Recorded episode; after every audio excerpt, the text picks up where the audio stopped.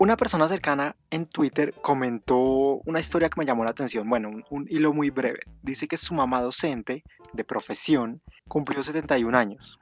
Empezó a dar clases virtuales por solicitud del colegio, pues por el tema del COVID. Dos semanas después, esta señora no aguantó el nivel de estrés, por lo que decidió renunciar a su trabajo. Familias conectadas. El estrés llegó o se causó por la dificultad de aprender a usar el computador, la plataforma de videoconferencia, la burla de los estudiantes y el nivel de exigencia de los padres. En este episodio vamos a hablar del matoneo cuando la víctima es el profesor. Comencemos. Presenta Prodigy. La historia de esta señora de 71 años en realidad me hizo recordar mi época de estudio, de secundaria. Había un profesor que tenía un acento muy raro, era como, como español, no era 100% neutro, colombiano, y no lograba controlar al grupo. Él nos enseñaba música, era súper apasionado por cosas que para nosotros en esa época no lo era. Y se frustraba muy fácil porque nosotros, nuestro salón de 30 adolescentes definitivamente no iba a aprender al ritmo que él quería, a manejar tiempos, compases y bueno, este tipo de cosas.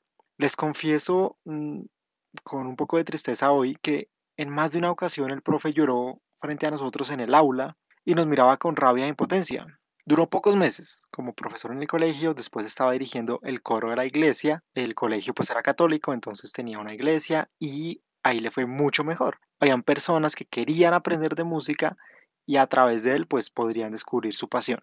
También recuerdo ya en la universidad, no con orgullo ninguna de esas historias, haber participado en esas confabulaciones que uno hacía para no asistir a clase porque teníamos física con un profesor con una metodología muy plana, muy quieta, a las 8 de la mañana los lunes. Para nosotros era incomprensible a esa hora entender lo que nos decía y simplemente dejábamos de asistir a clases. Yo sé que probablemente tú, tú viviste algo similar. Yo sé que en algún momento han hecho la ley del cuarto o si el profesor no llega en cierto tiempo nos vamos. Pero vamos a ver en qué escenarios aplica simplemente una broma, confianza con el profesor, algo esporádico o cuando en realidad algo que hacemos llega a ser acoso o matoneo para el profesor. Si eres de las personas promedio que nos escucha en este podcast, que al menos ha escuchado cinco episodios ya, seguramente sabe identificar el matoneo por tres características que hemos dado, pero si no, aquí lo vamos a recordar brevemente. Primero, hay diferencia de poder entre el abusador y la víctima. Segundo, el abusador busca hacer chistes o bromas con el fin de humillar a la víctima, en este caso el profesor, o destacando algún rasgo físico, social, cultural, con el fin de humillar. Y tercero, la burla se da de forma sistemática y repetitiva. No es algo que pase una sola vez, sino siempre está ahí. Hablemos de la diferencia de poder. No siempre el profesor tiene poder, no siempre tiene dominio y no es superior a sus estudiantes. Por ejemplo, el uso de la tecnología de la información como en la historia que les empecé contando. Me refiero a aprender a usar Internet, computador y redes sociales. Las personas que hoy manejan eso, a pesar de que hace parte del día a día, tienen un conocimiento mayor con otros profesores de, pues de otras generaciones diferentes y por esta razón nosotros juzgamos al docente, porque no tiene esa experiencia online y puede ser una causa de diferencia de poder. El profe, ¿cómo no sabe eso? Si yo lo sé hacer, si eso es muy fácil. Otra causa se da cuando los alumnos en mayoría como les conté en mi segunda historia, se ponen de acuerdo para ejercer presión sobre el profesor, porque no les gusta la metodología, porque no les gusta el tono de voz, porque algo no encajó. Y en vez de nosotros haber actuado con una actitud madura, de haber hablado con él, dar la oportunidad de mejorar, nos pusimos de acuerdo para mostrar nuestro descontento, dejando de asistir a clases. En este caso, obviamente, la masa, la mayoría, ejerce poder sobre la minoría. Otra fuente de poder es el estudiante que pertenece a pandillas. Esto ya es otro extremo, es un escenario más violento o incluso si consume sustancias alucinógenas. En estos casos ya los niños pues son rebeldes, no tienen control por sus papás de ningún tipo. Y por ejemplo, en el caso de Bogotá, donde estoy grabando este episodio, aunque sé que nos escuchas en cualquier parte de Latinoamérica, un 20% de los estudiantes confesaron pertenecer o haber pertenecido a una banda. Y ese respaldo de una banda hace que se sientan poderosos, porque incluso pueden llegar a amenazar de forma violenta al profesor. Segundo punto, hablando de la intención del abusador por humillar.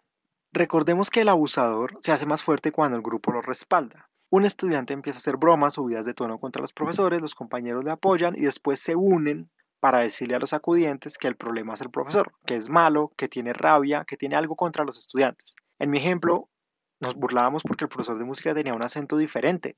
Evidentemente, no es motivo de burla, pero de ahí salían caricaturas. Bueno, la actualidad incluso pueden ser memes que se transmiten por internet con una total falta de respeto y de forma silenciosa.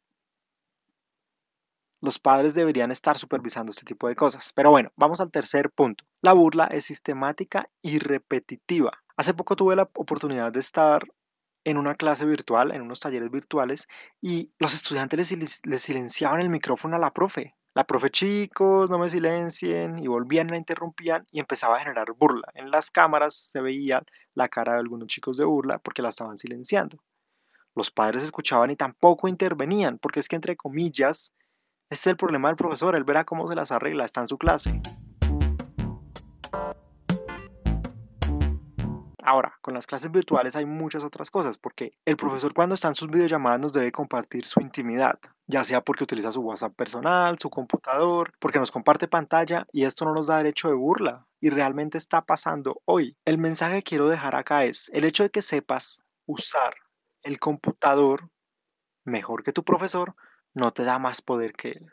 El hecho de que sea profesor no implica que sea perfecto. Y el hecho de que sea profesor y te esté enseñando sobre alguna materia, no implica que él se la sepa todas. Si tú le puedes ayudar a usar la tecnología, adelante, hazlo, dale una mano. Deberíamos ponernos en los zapatos de los docentes. Piensa que un día estás calificando en papel, enseñando en tablero, y ni siquiera porque tú lo quieres, sino porque la infraestructura que está montada en los colegios, con la que se cuenta y la que el mundo conocía para transmitir el conocimiento y pasamos a usar el computador personal, el internet de mi casa y diferentes tecnologías de la información para dar clase, para enseñar. Esto va a ser una curva de aprendizaje larga, va a ser un proceso para todos y se necesita que tengamos un mínimo sentido de convivencia digital. Si eres un profesor que ha sufrido de matoneo o si has visto un caso de matoneo hacia los profesores, evita participar, rompe el ciclo, no te unas al abusador. Sea imparcial, vea los hechos. Claramente los profesores, como decíamos, no se las saben todas, no son perfectos y puede que identifiquemos una oportunidad de mejora, más no un motivo de burla. Expone el tema frente a la comunidad académica. Quizás tú, que me estás escuchando en este momento, puedes hacer la diferencia. Puedes convertir una amenaza digital en una oportunidad de aprendizaje para todos. Tenemos otro episodio llamado Consejos para profesores que dan clase virtual por primera vez donde te doy algunos tips para que hagas tu clase más dinámica. Te recomiendo que vayas y lo busques. Si te quedó alguna duda o si quieres que incluyamos algo más sobre este contenido, escríbeme a mi cuenta personal de Twitter arroba no soy Juanpa. Ya sabes, ayúdanos a contar el chisme que este podcast existe, que queremos hacer de Internet el Internet que te mereces. Suscríbete desde donde nos estés escuchando, ya sea SoundCloud, iTunes, Spotify, Deezer y como siempre, nos estamos viendo.